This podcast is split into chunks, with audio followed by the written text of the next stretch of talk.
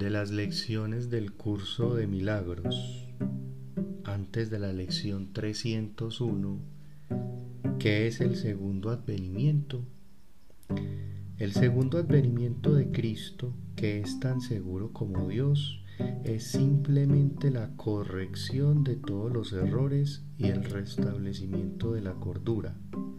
Es parte de la condición que reinstaura lo que nunca se perdió y restablece lo que es eternamente verdad.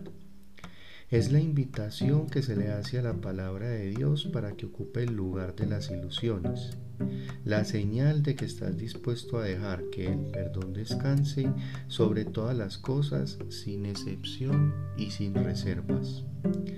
La naturaleza totalmente inclusiva del segundo advenimiento de Cristo es lo que le permite volver al mundo y mantenerte a salvo en su dulce llegada, la cual abarca a toda cosa viviente junto contigo. La liberación a la que el segundo advenimiento da lugar no tiene fin, pues la creación de Dios es ilimitada la luz del perdón ilumina el camino del segundo advenimiento porque refulge sobre todas las cosas a la vez y cual una sola, y así por fin reconoce la unidad.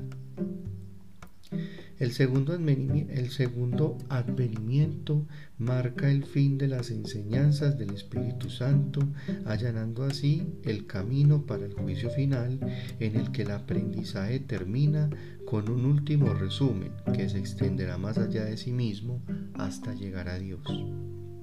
En el segundo advenimiento, todas las mentes se ponen en manos de Cristo para serles restituidas al Espíritu Santo en el nombre de la verdadera creación y de la voluntad de Dios.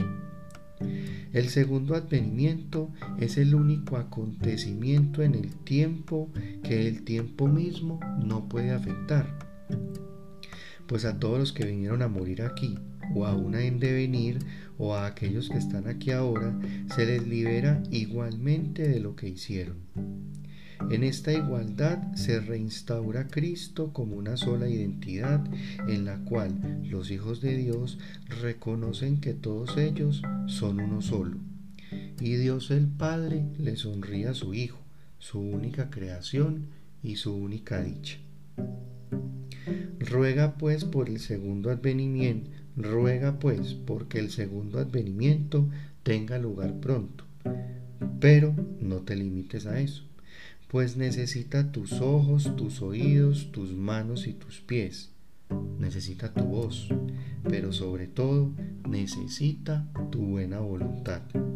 Regocijémonos de que podamos hacer la voluntad de Dios y unirnos en su santa luz.